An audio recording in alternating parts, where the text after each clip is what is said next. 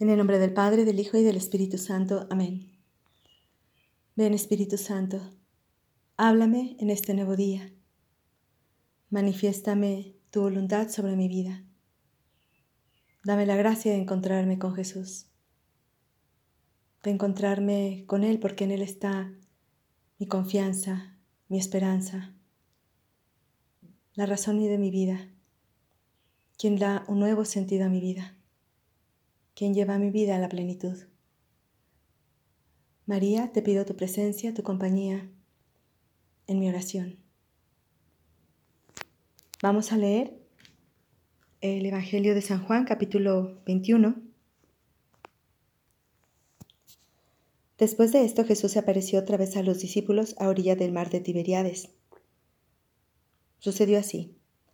Estaban juntos Simón Pedro, Tomás, el llamado el mellizo, Natanael, el de Cana de Galilea, los hijos de Zebedeo y otros dos discípulos. Simón Pedro les dijo, voy a pescar. Ellos le respondieron, vamos también nosotros. Salieron y subieron a la barca, pero esa noche no pescaron nada. Al amanecer Jesús estaba en la orilla, aunque los discípulos no sabían que era Él. Jesús les dijo, muchachos, ¿tienen algo que comer? Ellos respondieron no. Él les dijo, tiren la red a la derecha y encontrarán. Ellos lo tiraron y se llenó tanto de peces que no podían arrastrarla. El discípulo al que Jesús amaba dijo a Pedro, es el Señor. Cuando Simón Pedro oyó que era el Señor, se ciñó la túnica, que era lo único que llevaba puesto, y se tiró al agua. Los otros discípulos fueron en la barca, arrastrando la red con los peces porque estaban solo a unos cien metros de la orilla. Al bajar a tierra vieron que había fuego preparado y un pescado sobre las brasas y pan. Jesús les dijo, traigan algunos de los pescados que acaban de pescar. Simón Pedro subió a la barca y sacó la red llena. Eran ciento cincuenta y tres, y a pesar de ser tantos la red no se rompió. Jesús les dijo, vengan a comer. Ninguno de los discípulos se atrevía a preguntarle, ¿quién eres? Porque sabían que era el Señor. Jesús se acercó, tomó el pan y se lo dio, e hizo lo mismo con el pescado. Esta fue la tercera vez que Jesús, resucitado, se apareció a sus discípulos. Después de comer, le dijo a Simón Pedro, Simón, hijo de Juan, ¿me amas? Él le respondió, Sí, Señor, tú sabes que te quiero. Jesús le dijo, Apacienta mis corderos. Le volvió a decir por segunda vez, Simón, hijo de Juan, ¿me amas? Él respondió, Sí, Señor, tú sabes que te quiero. Jesús le dijo, Apacienta mis ovejas. Le preguntó por tercera vez, Simón, hijo de Juan, ¿me quieres? Pedro se entristeció de que por tercera vez le preguntara si lo quería y le dijo, Señor, tú lo sabes todo, tú sabes que te quiero.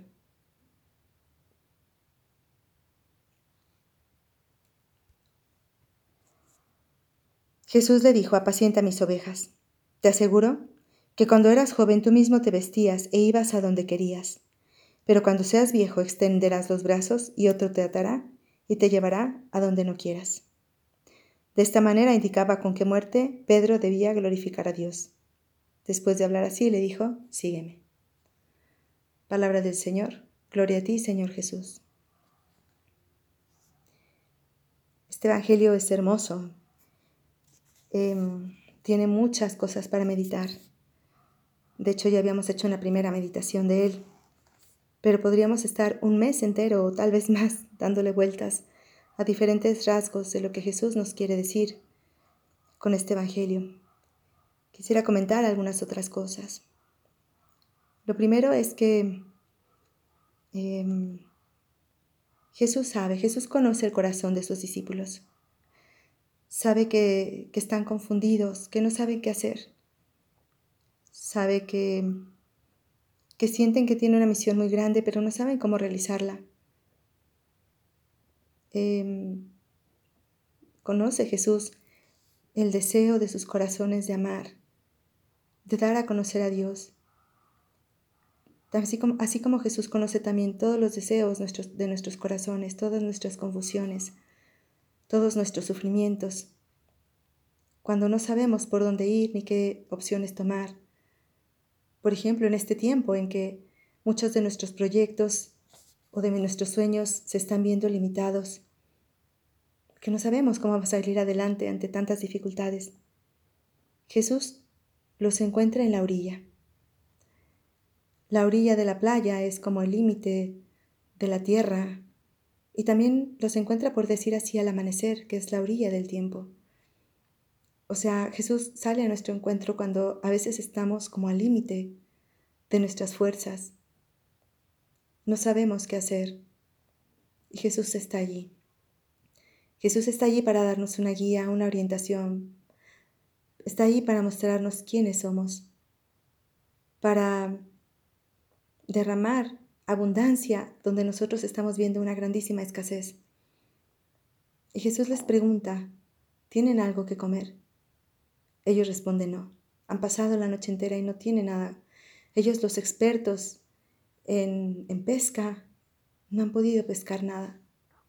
¿Cuántas veces Dios permite que en nuestras vidas nos demos cuenta de nuestra inutilidad, de, de lo poco que podemos sin su gracia? Jesús dice, sin mí no podéis hacer nada. Y tantas veces, creo, en este tiempo, nos hemos dado cuenta de qué nos sirve todo nuestro dinero, de qué nos sirven tantos recursos si no podemos utilizarlos, de qué nos sirve, mm, no sé, uno ve ante esta situación de pandemia, mm, ves tu guardarropa y dices, ¿y cuándo me voy a poner todo esto? ¿Y cuándo voy a salir? Y mm, los viajes que tenía, y, y, si sube o no sube la gasolina. Si uno tenemos tanta gasolina, tenemos tanto petróleo y no sabemos qué hacer con él. ¿Por qué? Porque nos estamos dando cuenta de qué es lo que verdaderamente importa. Y lo que verdaderamente importa lo encontramos cuando estamos al límite. Lo encontramos cuando todos nuestros recursos no son suficientes. Y Jesús sale a su encuentro. Y Jesús les dice por dónde pueden encontrar lo que ellos están buscando. Tiren la red a la derecha. y mm, logran pescar 153 peces grandes. 153 es un número que simboliza una, un, significaban, por decir así, todas las especies de peces conocidas. Es decir, con Jesús se abren todas las posibilidades en su palabra, en su nombre. Aquello que había sido em, una noche oscura se convierte en un día luminoso. Aquello que había sido un fracaso se convierte en un éxito maravilloso. A los ojos de Dios todo cambia. En el nombre de Dios todo cambia. Todo se transforma.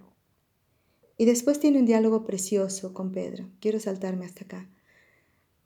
Sabemos que Pedro lo había negado tres veces. Cuán dolido estaba el corazón de Pedro. Cuánto nos duele herir a la persona que amamos. Quisiéramos nunca haberlo hecho. Y seguramente Pedro estaba en ese momento sufriendo su traición.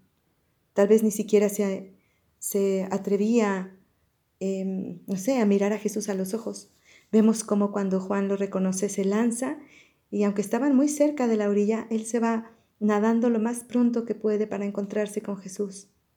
Y seguramente que cuando ya está, o sea, su impulso de amor lo lleva a Jesús, pero seguramente cuando llegó con él, bajó la mirada, como diciendo, no soy digno de ti. ¿Te he fallado tanto? Y sin embargo Jesús quiere tener ese encuentro con Pedro, porque quiere restaurarlo, porque quiere sanarlo, porque en el corazón de Jesús no cabe el rencor, no cabe para nada em, la lejanía. En el corazón de Jesús solo hay amor. Y en el corazón de Jesús solo hay deseo de reconciliación, de perdón, de restauración. Y eso es lo que hace Jesús cuando se lleva parte a Pedro tiene un diálogo hermoso con él y le pregunta tres veces, Pedro, ¿me amas? De alguna manera, tal vez Pedro necesitaba que borrar esas tres negaciones. Y ahora Jesús le da la oportunidad de hacerlo y tres veces le pregunta, ¿me amas? Y Pedro puede responder que sí, lo ama. Hay una traducción muy hermosa que dice que Jesús le preguntó por primera vez, Pedro, ¿me amas? Esperando un amor muy grande de Pedro. Y la respuesta de Pedro es, Señor, tú sabes que te quiero. Pedro ya no es el orgulloso que se cree que todo lo puede y que todo lo sabe y, y que le dice a Jesús, yo jamás te dejaré, yo soy el que más te ama, etc. Pedro ha probado su pequeñez, ha probado su miseria, ha probado lo, lo que es capaz de hacer sin la gracia de Dios, lo que es capaz de hacer por salvar su pellejo, hasta qué grado de, de traición ha podido llegar. Y entonces ahora ya no le dice, yo voy a dar la vida por ti. Ahora humildemente le dice, Señor, tú sabes que te quiero. O sea, pero tal vez eh, Pedro se siente, se siente triste porque piensa que Jesús lo duda. Y Jesús le vuelve a preguntar, Pedro, ¿me amas? Otra vez. Y aparte le dice, ¿me amas más que estos?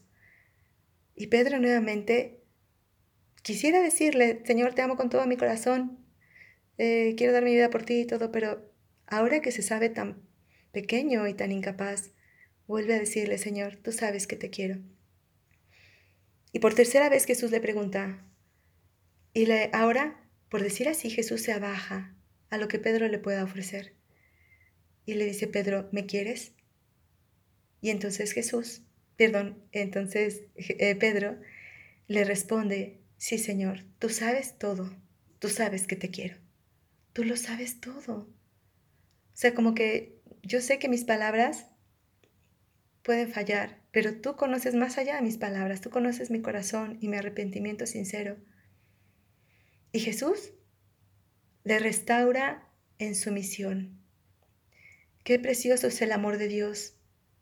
Muchas veces cuando nosotros nos fallamos entre nosotros, lo primero que perdemos es la confianza, si le hemos fallado a alguien, esa persona nos puede decir, ok, te, te acepto en mi amistad, puedes continuar conmigo, pero ya no voy a confiar en ti, ya la relación no va a ser nunca igual. Qué diferente es con Cristo. Con Cristo siempre existe la posibilidad de volver a empezar. Y no le dice, oye Pedro, pues mira, como me fallaste, pues le voy a dejar la iglesia a Juan, porque él sí estuvo al pie de la cruz. Jesús le restaura la misión y le dice, quiero que seas tú quien guíe y quien proteja mis ovejas. O sea, le, manifiesta que, su papel de, vicario de, en la tierra, de la piedra sobre la que construiría su iglesia, sigue en pie. Porque el amor de Dios es así. A pesar de nuestros fallos, nos sigue amando de la misma manera.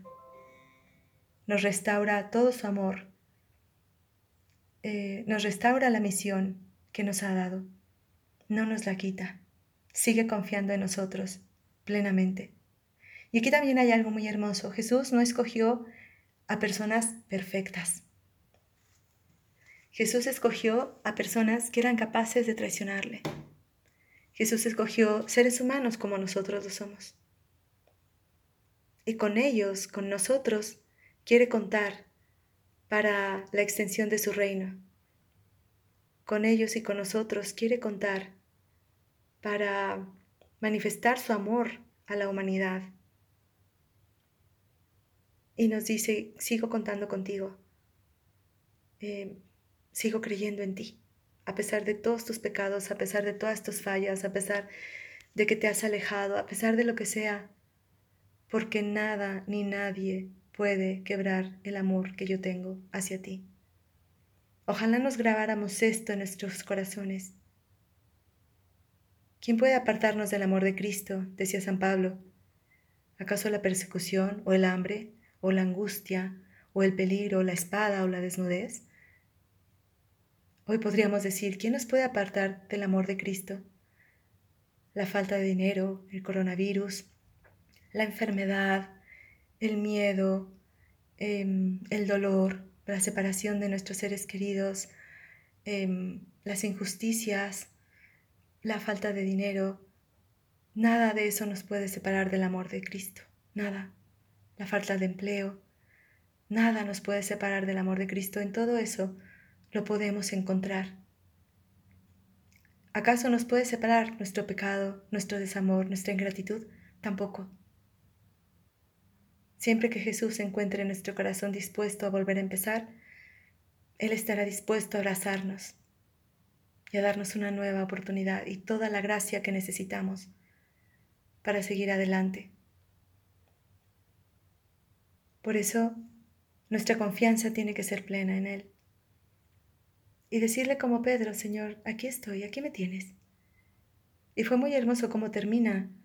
Eso le dice a Pedro, cuando tú eras joven ibas a donde querías, pero cuando seas viejo extenderás tus brazos y otro te ceñirá y te llevará a donde no quieras. Y el evangelista concluye, con esto le hizo ver con qué muerte había de glorificar a Dios. ¿Qué nos dice Jesús con esto? No seas tú el que quieras tener el control de tu vida. Déjame que sea yo el que te lleve, el que te vista, el que, el que me encargue de tu vida. Tú solamente sígueme, tú solamente escucha lo que yo te pido en tu corazón y me darás muchísima gloria. ¿Y qué es la gloria de Dios? Sino la felicidad del hombre. Esas dos cosas se juntan. La gloria de Dios es la felicidad del hombre, del ser humano. Concédeme, Señor, la gracia de poner mis ojos en ti y de confiar que contigo siempre hay esperanzas, porque tu amor es inquebrantable. Dame la gracia de confiar en ese amor y de confiar en que nada ni nadie me podrá separar jamás de ti. Te damos gracias, Señor, por todos tus beneficios, a ti que vives y reinas por los siglos de los siglos. Amén. Cristo Rey nuestro, venga a tu reino. Virgen prudentísima María, Madre de la Iglesia, ruega por nosotros, en el nombre del Padre, del Hijo y del Espíritu Santo.